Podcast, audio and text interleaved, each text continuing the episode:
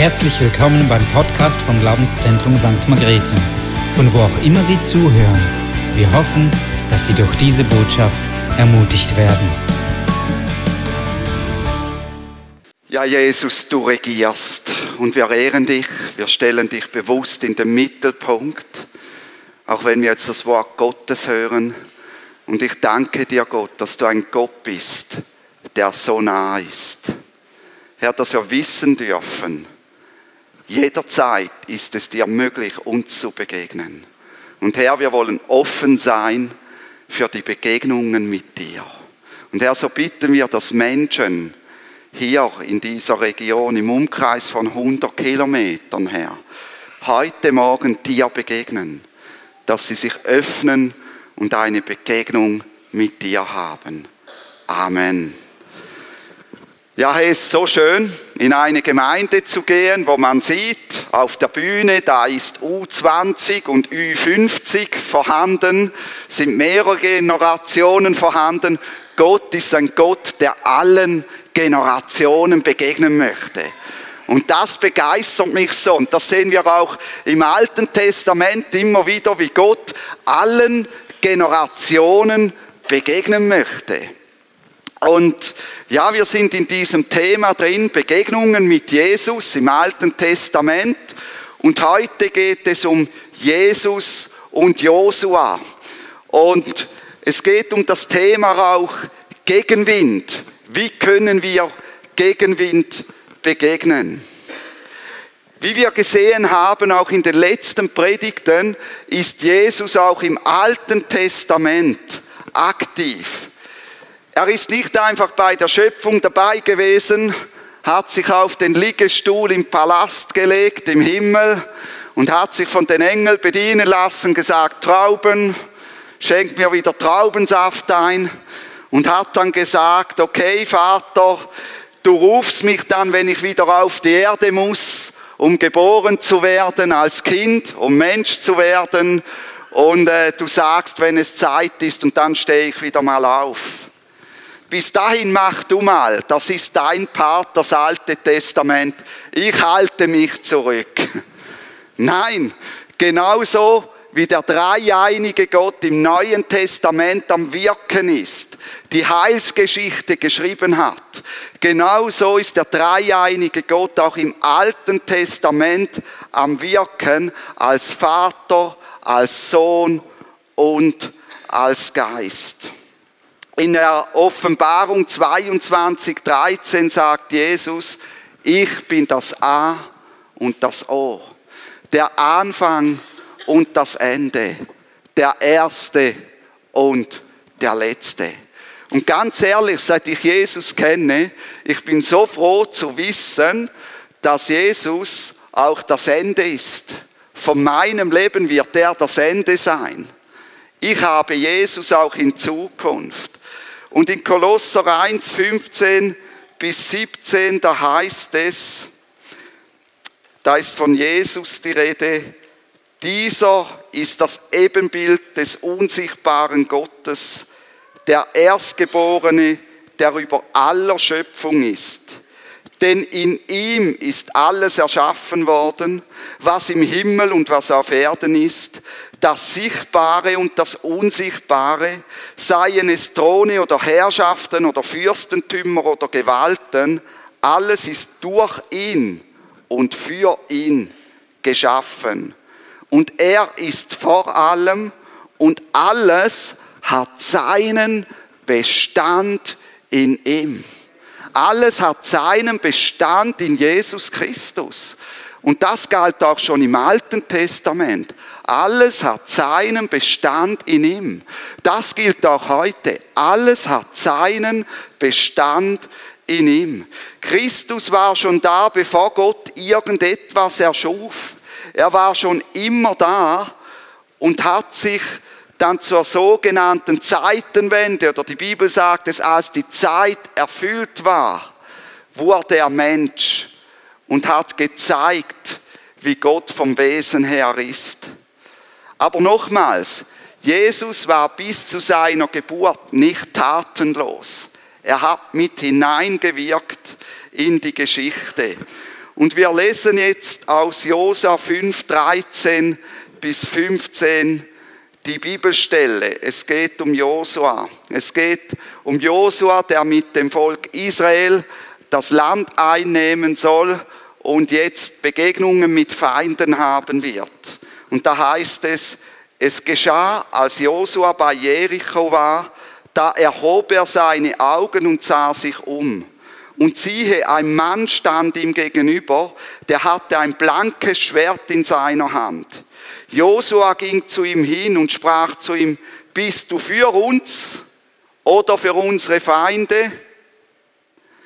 Der Mann sprach, nein, sondern ich bin der Fürst über das Heer des Herrn, jetzt bin ich gekommen. Da fiel Josua auf sein Angesicht zur Erde und betete an und sprach zu ihm, was redet mein Herr zu seinem Knecht? Und der Fürst über das Heer des Herrn sprach zu Josua, ziehe deine Schuhe von deinen Füßen, denn der Ort, auf dem du stehst, ist heilig. Und Josua tat es. Was wir auf den ersten Blick feststellen können, wenn wir das lesen, ist, dass Josua der Führer eines ganzen Volkes und der Führer eines Kriegsherr einem Mann begegnet, der größere Autorität wie er hat und der sich vor diesem Mann verneigt. Und die Frage, die sich in dieser Geschichte stellt, ist, wer folgt wem? Wer folgt wem? Dieser Mann sagt, ich bin der Oberbefehlshaber der übernatürlichen Armeen Gottes. Josua wirft sich nieder und betet an. Und der Mann lässt es geschehen. Er sagt nicht, werfe dich vor Gott nieder. Ich bin nur ein Mensch oder nur ein Engel. Nein, dieser Mann lässt es geschehen.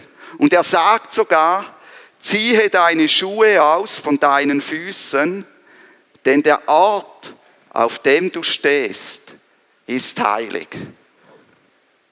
Das kennen wir schon bei Mose. Genau das Gleiche, was geschehen ist. Und wie wichtig die Heiligkeit Gottes ist, hat Björn in der letzten Predigt erwähnt. Die Heiligkeit Gottes ist so wichtig und es ist so wichtig, dass wir die Heiligkeit Gottes erkennen. Mose musste das auch tun, als der Engel des Herrn ihm im brennenden Dornbusch begegnet. Und diese Ähnlichkeiten, sie sind erstaunlich. Dem Führer des neuen, dem neuen Führer des Volkes Israel begegnet wieder Gott und offensichtlich tat er das in der Person Jesus. Doch das ist hier nicht das Wichtigste in dieser Geschichte, denn diese Geschichte will auch uns etwas zeigen. Wichtiger ist die Antwort des Mannes auf die Frage von Josua, bist du für uns oder bist du für unsere Feinde? Bist du für uns oder bist du gegen uns? Und kennst du diesen Gedanken auch? Gott, bist du für mich oder bist du gegen mich? Bist du auf meiner Seite, Gott? Aber du bist doch sicher nicht auf der Seite des anderen. Ich bin doch im Recht, Gott. Du musst doch jetzt auf meiner Seite sein. Ich weiß nicht, kennt ihr diesen Gedanken? Bist du bei mir, Gott? Bist du auf meiner Seite? Oder habt ihr die Gedanken nie? Einige nicken, einige haben sie. Und Gottes Antwort ist interessant. Er sagt, weder noch. Der Mann gibt nicht die Antwort, Josua, ich bin auf deiner Seite. Stattdessen sagt er etwas anderes. Und Josua hätte gerne gehört, wenn der Mann gesagt hätte, jawohl, ich bin auf deiner Seite. Und wir hören das auch gern, oder? Wenn Gott dann sagt, ich bin auf deiner Seite. Und stattdessen fragt dieser Mann Josua eigentlich, wenn wir so den ganzen Text sinngemäß anschauen, Josua, bist du auf meiner Seite? Und Jesus fragt auch uns, hey, bist du auf meiner Seite? Die Frage ist nicht, bin ich für oder gegen dich? Die Frage ist, bist du auf meiner Seite oder erwartest du, dass ich dir folge? Nicht wenige Menschen laden Jesus in ihr Leben ein, in der Hoffnung, dass er dann mit ihnen unterwegs ist. Ja zu Jesus zu sagen bedeutet aber genau das Gegenteil. Es bedeutet, mit ihm unterwegs zu sein, dorthin, wo er geht. Hast du dein Glaubensleben bisher darauf aufgebaut, dass Gott jeden Weg mit dir geht? Ja, Gott ist bei dir und nichts kann dich von Gott trennen, denn Gott ist allgegenwärtig. Aber Nachfolge und eine Tiefe in der Beziehung mit Gott bedeutet etwas ganz anderes. Als Josua erkennt, wer mit ihm redet, als Josua erkennt, dass Gott persönlich mit ihm redet, fragt er den Herrführer Gottes, welche Befehle hast du für mich? Was willst du mir sagen? Und das ist Nachfolge. Herr, was befiehlst du deinem Knecht? Da ist nichts mehr von, sei du mit mir oder segne, was mich mache bitte lege deine Hand auf mich. Nochmals, wer folgt wem? Folgt Jesus dir oder folgst du Jesus? Der Ruf von Jesus war immer, folge mir nach. Er hat nie gesagt, stehe auf und gehe, ich werde dir nachfolgen.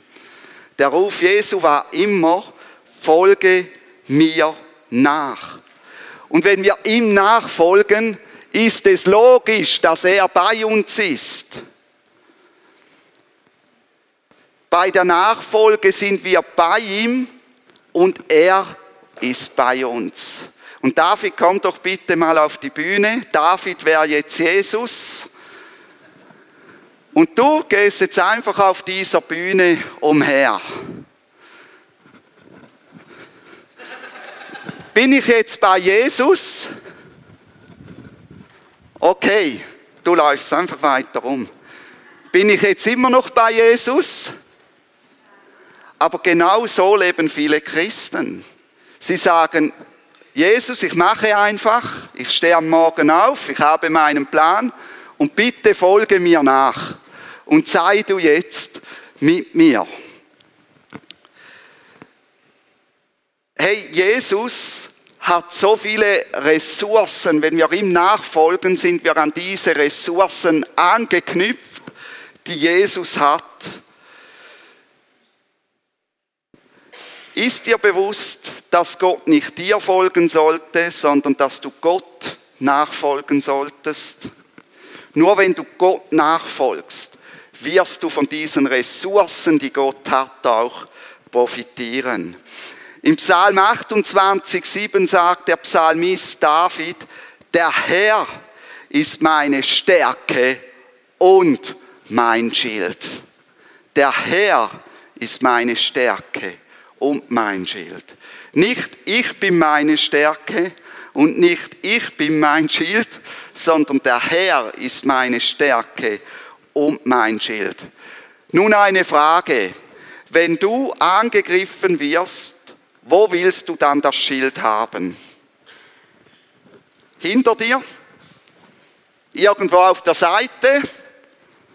Oder willst du das Schild vor dir haben? Gott ist wie ein Schild. Und wenn du hinter ihm nachgehst, wirst du im Sturm Schutz finden. Nur hinter diesem Schild bist du sicher. Das bedeutet Nachfolge. Läufst du voraus, bist du der Wucht des Sturms ausgesetzt. Die Frage ist also, wer folgt hier Wem? Ich habe ja etwas mitgebracht, das soll den Sturm ein bisschen symbolisieren. Es ist ein harmloser Sturm, ich weiß. Aber so viele Christen, die leben so, die wollen selbst gegen den Sturm kämpfen. Hört ihr den Wind? Und was ziehen sie sich bei diesem Sturm zu, weil sie nicht hinter Jesus nachgehen, weil sie nicht hinter Jesus nachfolgen? Sie ziehen sich Verletzungen zu, sie werden verbittert, sie werden verletzt, weil sie eben nicht Jesus nachfolgen und sagen, ich gehe jetzt alleine durch den Sturm, aber bitte sei du bei mir. Statt zu sagen, okay Jesus, du bist mein Schild, ich folge dir nach. Und ihr müsst euch das Schild jetzt mit zwei Beinen vorstellen und Armen. Jesus ist der Arnold Schwarzenegger par excellence, dem macht den Sturm nichts aus.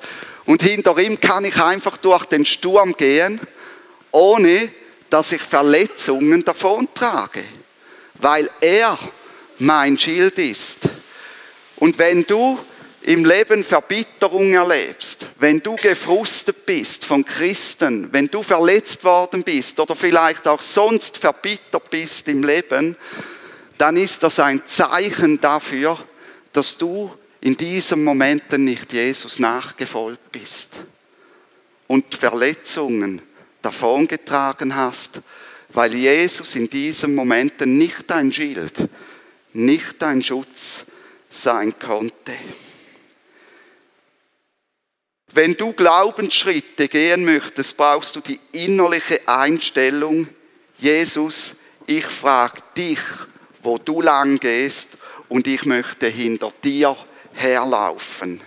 Und wenn du das tust und dir klar wird, mit welchen Ressourcen dieser Herr, der Herrscharen ausgestattet ist, dann wird jede Aufgabe, die er für dich hat, einfach. Weißt du, ich habe es gesagt, Menschen, die Gott mit sich haben wollen, die tragen Verletzungen davon. Menschen, die Gott nachfolgen, sind durch Gott geschützt. Und es ist so wichtig, dass du eine Offenbarung hast und deine geistlichen Aufgaben nachgehen kannst. So wichtig, dass du eine Offenbarung hast von Gott, dass du siehst, wer Jesus ist und was es heißt, dass er das Herr der himmlischen Herrscharen anführt. Es braucht hier eine geistliche Perspektive. Und ich möchte eine Geschichte nehmen aus 2. Könige 6, 15 bis 17. Dort sind der Prophet Elisa und sein Diener sind in einer Stadt auf einer Mauer und ein feindliches Heer kommt daher und sie sehen dieses Heer, sie sehen, sie sind allein dieser feindlichen Herrscher gegenüber und jetzt gibt es zwei Reaktionen. Der Diener kann vor lauter Angst kaum mehr atmen. Und der Diener sagt, oh weh, oh weh, was wird mit uns geschehen? Was sollen wir jetzt tun? Er gerät in Panik. Doch Elisa, der Gott nachfolgt, hat eine geistliche Sicht. Er sieht die himmlischen Heere vom Herr der Herrscharen. Er sieht, dass die himmlischen Heere stärker sind als die feindliche Armee, die ihnen jetzt hier aus Fleisch und Blut entgegensteht. Die Herausforderung war für Elisa und seinen Diener beide die gleiche, aber Elisa hatte eine ganz andere Perspektive wie sein Diener. Er wusste, an wessen Seite er ist und welche göttlichen Ressourcen ihm zur Verfügung standen, weil er Gott nachfolgte. Und so stockte ihm der Atem nicht, und er konnte ruhig bleiben in dieser Situation. Wenn du in deiner Arbeit, in deinem Studium, in deinem Alltag, dort wo du bist, bist und einen Auftrag von Gott bekommst und Angst davor hast, diesen Auftrag auszuführen, dann mach ihn lieber nicht. Dann achte darauf, dass du wieder die geistliche Perspektive bekommst. Ohne die geistliche Perspektive wirst du nur dich sehen und nicht die göttlichen Herrscharen, die bei dir sind. Du wirst die Ressourcen Gottes nicht erkennen. Du hast nicht Gott im Fokus, der vorausgeht und dem du nachfolgst. Was wir brauchen vor diesem Gott ist aber Respekt. Wir brauchen Respekt vor diesem Gott. Und Josua hat diesen Respekt ausgedrückt. Josua fiel auf sein Angesicht und betete ihn an. Und Josua fragte, was gibst du mir für einen Auftrag? Nur ein Gott, vor dem ich Ehrfurcht habe, weil ich seine Größe sehe, kann mich auch retten in meinen Ängsten. Aber wenn ich die Größe Gottes nicht sehe, dann kann mich Gott auch nicht retten in meinen Ängsten. Wenn du betest, schilderst du Gott dann deine riesigen Probleme oder sagst du dann zu Gott oder zu den Problemen, wie groß Gott ist? Hey, es braucht diese geistliche Perspektive. Wenn dir die geistlichen Augen aufgehen, dann wird sich dein Gebet verändern und du wirst Gott bestaunen für seine Größe, die viel größer ist als alle deine Probleme. Eine Angst ist nichts anderes, als sich eine Zukunft mit einem kleinen Gott oder ohne Gott vorzustellen. Wenn mein Gott klein ist, dann habe ich Angst vor der Zukunft, gerade in der heutigen Welt. Aber wenn mein Gott groß ist, dann habe ich keine Angst vor der Zukunft. Habe ich keine Ehrfurcht vor diesem Gott, dann fehlt mir der Respekt vor ihm, dann fehlt mir die Sicht für seine Größe und ich gehe angstvoll diesem Sturm entgegen, weil er nicht mein Schild sein kann. Statt ihm nachzufolgen, ziehe ich mich zurück oder ich werde aktiv um gegen das, was mir Angst macht, zu kämpfen. Und so viele Leute beginnen zu kämpfen und hoffen dann, Jesus segnet sie jetzt noch im Kampf drin. Bei Josua sehen wir, dass er sich voller Ehrfurcht vor ihm niederwirft. Er anerkennt die Heiligkeit Gottes. Und es ist so wichtig, dass auch wir die Heiligkeit Gottes anerkennen. Als dieser Mann ihm sagt, ziehe die Schuhe aus, denn der Boden, auf dem du stehst, ist heilig, anerkennt er die Heiligkeit Gottes und er zieht die Schuhe aus. Sein Gebet verändert sich. Sein Gebet ist nicht mehr, hoffentlich bist du für mich oder bist du auf meiner Seite. Sein Gebet ist plötzlich, welche Befehle hast du für mich, deinen Diener? Was willst du mir sagen? Mich interessiert gar nicht mehr, ob du auf meiner Seite bist oder nicht, sondern was willst du mir sagen? Sein Leben verändert sich.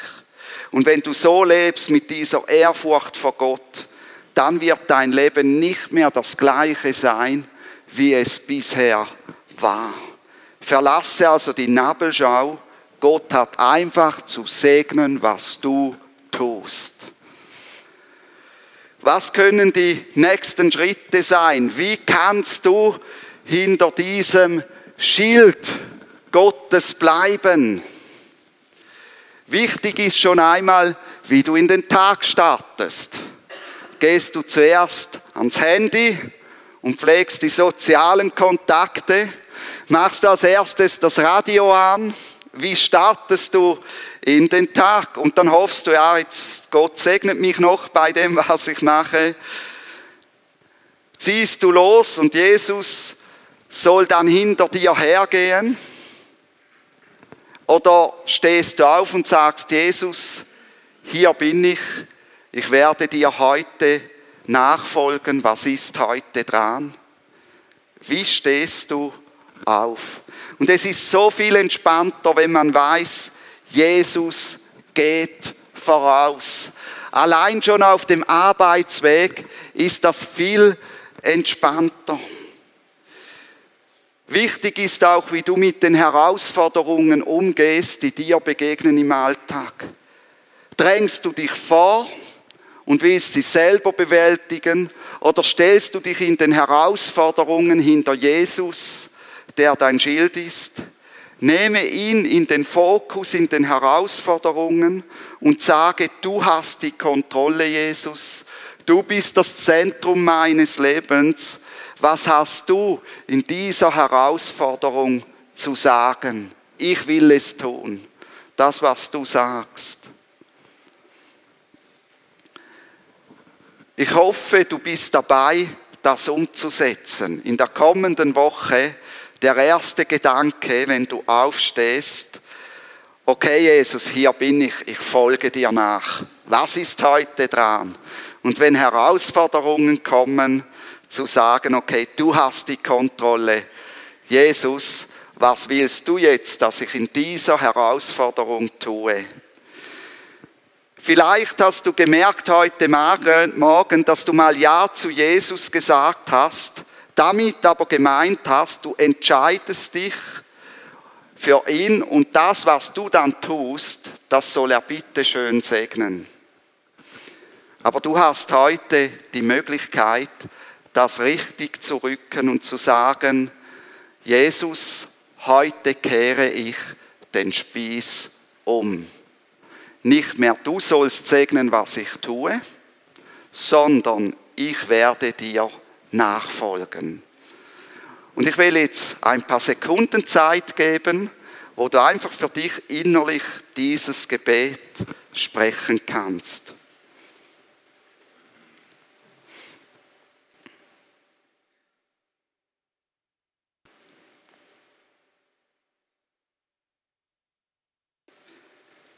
Glaube mir, mit ihm, der vorausgeht, kommst du am besten durchs Leben. Und vielleicht bist du hier und du hast noch nie Ja zu Gott gesagt. Dann kannst du sagen, Gott, ich verneige mich vor deinem Sohn, Jesus Christus. Jesus, du darfst mein Leben bestimmen und ich folge dir nach. Vergib mir, dass ich dir bis jetzt nicht nachgefolgt bin. Ich will auch hier einfach einige Sekunden Zeit geben, wo du dieses Gebet innerlich für dich sprechen kannst.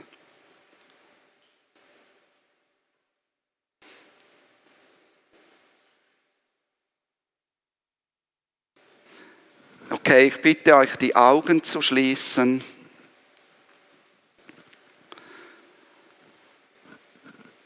Und wenn du für dich dieses Gebet gesprochen hast, weil du merkst, ich muss den Spieß umdrehen.